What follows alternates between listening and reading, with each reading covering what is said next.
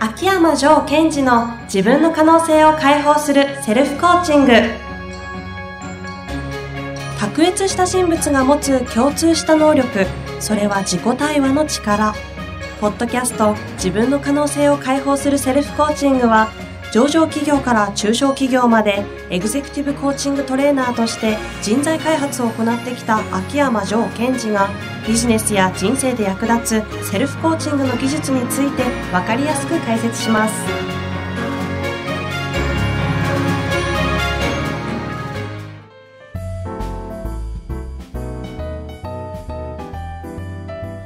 こんにちは、ナビゲーターの遠藤和樹です。秋山城賢治の自分の可能性を解放するセルフコーチング第8回。城さん、本日もよろしくお願いします。よろしくお願いします。あのですね、私、あることに気づいてしまいまして、はい。あの、ジョーさんとは、このポッドキャストだけではなく、実はいろいろとあの、ね、その社長向け、特にエグゼクティブ向けのいろんな、その、なんていうんですかね、メンタルのライズアップみたいなものを実は開発していて、その中で、あの、社長さんたちが本当に自分が実、あの自己実現するためのある、こう、プログラムみたいのをまあ開発して、いろいろそれを紹介してってるとかがあるんですけど、その時に社長さんを集めてね、具体的にお話ししていただいて、セミナーをしてるじゃないですか。はい。あの時の社長の方々の、あの、もやっと感っていうんですか、もうジョーさんの話、わかるんだけどわかんないみたいな、あのもやっと感を、あの、良しとして楽しんでるジョーさんの 悪い笑顔って何なのかなっていう。あなんか意図ありますよね。もやっとしてるの。そんなうんわかるわからないっていうことがジョーさんの中で、理解とかいうところに留めてないで、なんかこう、ほったらかしにするとこあるじゃないですか。うんうん私言ってることわかります？これ。はいはい。何なんですか？あーま、もやっと感？うん。あれは、まあ、いくつかあるんですけども、こう、新しいことを学ぶとか、うん。学習するときに重要なことは、新しい知識を今まで自分が持っていた知識の箱の中に入れないってことなんですよ。どういうことですか、それ。で、こう社長さんといろんなお話をしていって、よりこう、可能性をそれこそ切り開くとか、うん次のステージに行くって話をしてるわけですよね。はいはい。で、いろんな話をしたりするときに、こう、ああ、それってこういうことですよねとか、うんうんうんあ、それってこれ例えられますよねっていうパターンが非常に多い。これって何やってるかっていうと、私たちのちっちゃい時からの学習方法で、うんうん新しいことを聞いた時に、過去の自分の知識の中の、あ、これってこれだよなって箱の中にこう落としていっちゃうんですね。はいはい。それが頭いい人だっていう。これは知識の表現のバリエーションを増やしただけで。新しい自分の世界広がってないわけですよ。そういう感じなんですか？で、それ、だから、どういう、どういうふうになので、こう何かあ新しいことを教えるときに、私は意図的に分からせないっていう状態を作ります。あー、それ、それ、それです。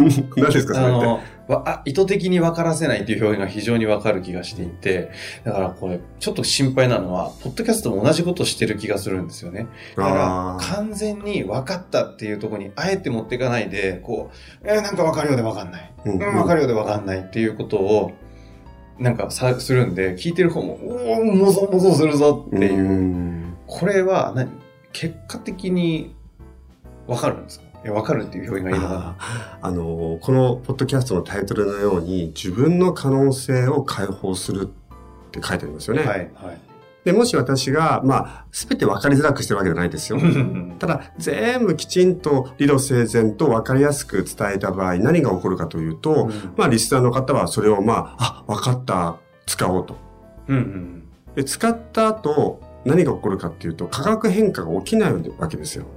分かってるものを分かってるように使うだけですから。うん。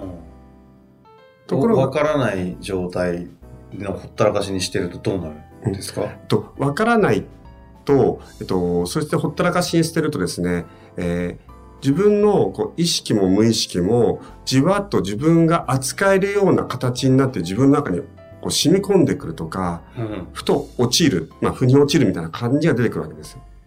この話もまたもやっと感出ますからね。ああ、いいですね、そのマット感い。や、なんかわかるようで、あの、今私がなんとなく聞こえてきたのは、うんなんて言うんだろうな。あの、ジョブズさんが言う、あの、ドットがこう繋がるっていう、うーん。なんかこう、そのままや、今、今やってることはわかんない。でもその時、やってみた。で、これも今やってることはなんでこれやってるかわかんないけど、やりきって気づいたら、これとこれ全部繋がってたんだ、みたいな、こう広がりが出るっていうか。そうですよね。ですから、わかる、わかりやすさって何かっていうと、まあ言葉を恐れずに、誤解を恐れずに言うならば、はい、分かりやすくバカやるってことは、ちょっとこう、相手のことを尊重してないっていうか、バカにしてるというか。どうせ分かんないだろうという。うんと、分かりやすい中で、そう、相手の可能性を広げようとしてないんですよ。はなので意図的に、こう、わ、分かりにくく言ってるってことではなくて。あの、分かりやすく分かりやすくしようとはしてない場合もありますよと。その、今持ってる既存の知識にこう、落とし込まないみたいなことをあえてやってるって感じなんですそうですね。で、その、えっ、と、ただ、アウトカム設定というのは皆さんの中でしてると、うん、そこに向かって、えっ、と、ずっとその自分の無意識は動いていきますので、はいはい、あるタイミングでそれが自分の中でスッと落ち込ん、落ちたり、パッとひらめいたりするってことは、そこが学びですよね。そうそうそう。だから、ジョーさんのセミナーを受けられた、まあ、これは本当に短い2時間ぐらいです、やってるじゃないですか。はい。初めこう、なんていうの、みんなもやーっとして、うわーもうわけわかんねえよって顔してるのが、なんとなく終わった2時間後には、すんごいもやもやした顔してるのに、なんかこう目がキラキラしてるんですよね。分かってないのに分かったぞみたいな状態で書いていて、アンケートにやたらいい、いいというか、こう、自分、それこそ自分の可能性に気づくみたいな状態でお買いになられるんで、何が起きてるのかなっていうのが非常に面白くて。ですので、今の話を聞いてても、こう、可能性って何かっていうと、こう、曖昧なんですよ。明確でないものを可能性って言いますよね。はい、はい。明確だったらそうですね。可能性じゃないですね。うん、ですから、皆さんが自分の可能性を切り開くってことは、分かっていくことだけではないってことですよ。曖昧にしていくとか。うんうん、例えば、こう、箱があって、箱の中に自分がこう入ってる状態のことを、こう、閉じ込められている。うん、あの前、ポッドキャストでお伝えした、囚われる。囚われる。四角の中に人と書いて、囚われるという話ありましたね。うん、はい。で、その囚われてる自分から自分のことを解放していくために必要なことっていうのは、まあ、箱からポーンと出ることもあるけども、その前に、その箱の線をこう、消しゴムでこうぼやかしていくようなイメージ。ほうほうほう。なんですね。うん。ああ、またもやっとしてきた。はい。で、みんな箱から出るときにどっかにあの扉があってスポット抜けるってイメージを持ちすぎてるんですよ。ああ。思いますよね。ド,、うん、ドアどこだろう。そうそう。でもね、その自分が制限かけてる箱自体だって、自分で作ってる箱なんですよ。うん。だ幻想ですよね。自分はこれができないとか。ああ。でその箱自体もこう幻想なので、幻想なんだよってことに気づいていくことが可能性のまず第一歩ですよね。でそのためにはもやっとする感覚、そのこう消しゴムで箱のこう消していくような感覚っていうのはすごい重要。うんうん、あ、そうそうそう。私もこの本当に変な人たちって言ったら怒られそうですけど、人たちばかりとお付き合いしてるんで、もうこう、どんどんどんどんなんて言うんだろう、いろんなことに切り開いて新しいことに、まあ、結果的にはそれを成功と呼ぶかもしれないですけど、やってる方々って、なんて言うんですかね、こう、もう、とにかくむちゃくちゃ、あの、表現がも雑でしたけど、できないこととか、わかんないこと、ちょっとわからないこと、できないこととか、こう、不安定なものとかあるじゃないですか。そういうものに対して、なんて言うんだろうな。一切の抵抗なく飛び込むし、それ自体をそのまま受け入れて、え、わかんないけどなんかそのまま楽しいことありそうじゃんとか言って突っ走っていくみたいな。そうですね。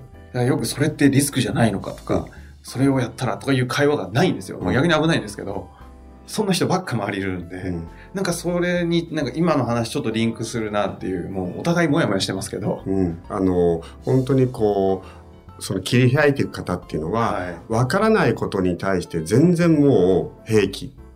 そう、そういう感じ。あれは何？そうするにその話で言うと、可能性を、何なんだろう？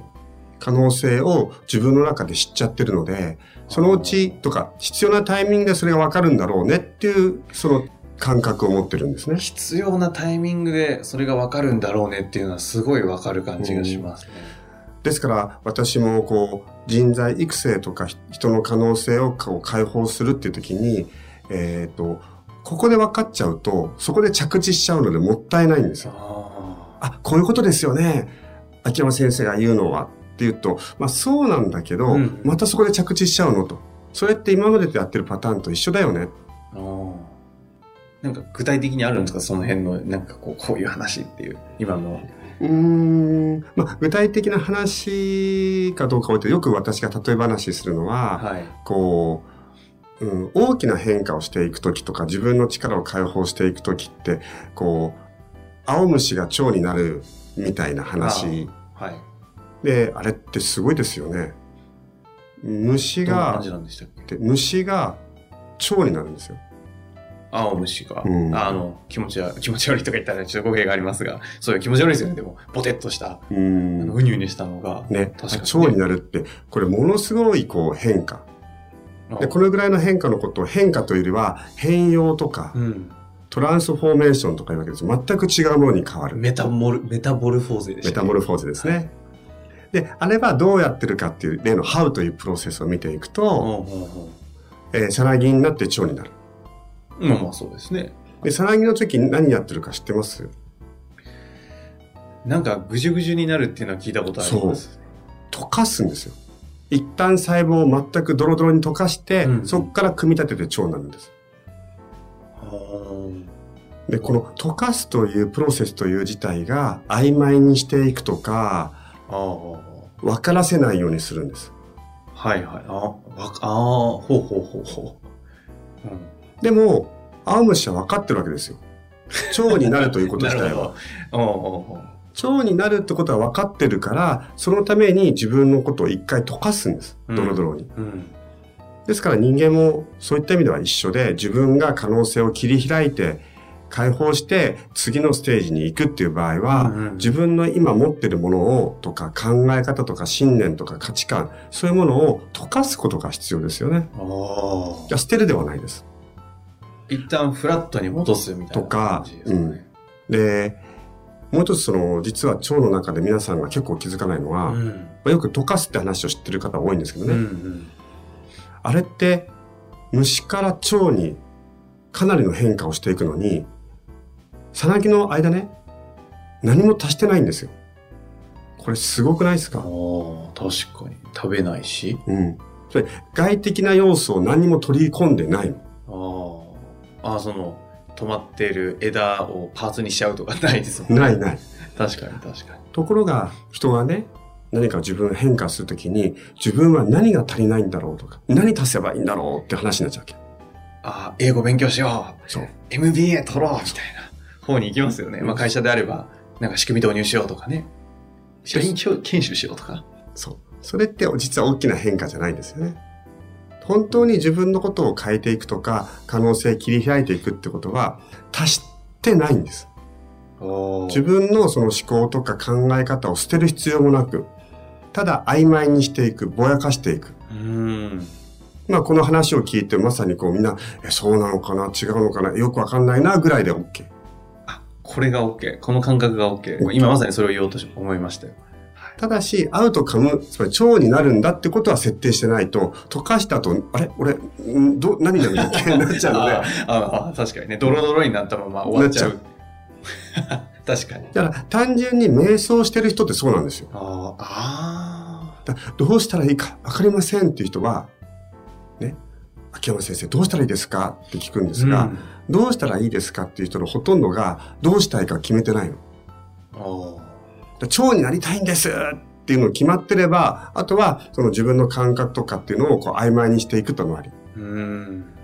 ですからさっき遠藤さんが言ってくれた、こう、すごい経営者でどんどんどんどん変化していく方、うんうんあの、わかんないよね、はははとか言いながら、うん自分は腸になるってことは知ったら段階でわかんないよねって飛び込めるんですよ。ああ、その感じですね。なんか大きいイメージは持ってるんですよね。うん。で、腸になれるっていうことも知ってるので、うんまあ、知ってるっていうよりはもう思い込んでるるので、ですけど、ね、そう思い込んでるので、そこに対して、えー、わかんなくなるってことがもう楽しい。ああ、わかんなくなることが楽しい。まあ、それを、さっきの話で言うと、さなぎのぐじゅぐじゅになってる状態っていうことを知ってるんで、まあ、プロセスじゃんみたいな。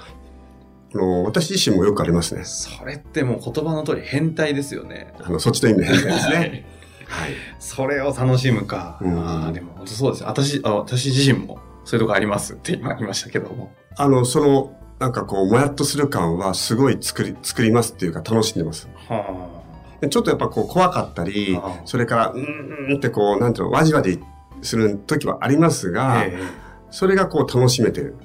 ああ、まあその怖いとか、わじわじみたいな話って前回4回目でしたっけ？確かに怖いと恐れみたいなところで、危ないと会は違う。危ないと、そうですね。あの話、今の話聞いた後だとちょっと繋がりますね。そうですよね。はいだからその、わじわじとかもやっとすること自体は、全く危なくないんですよ。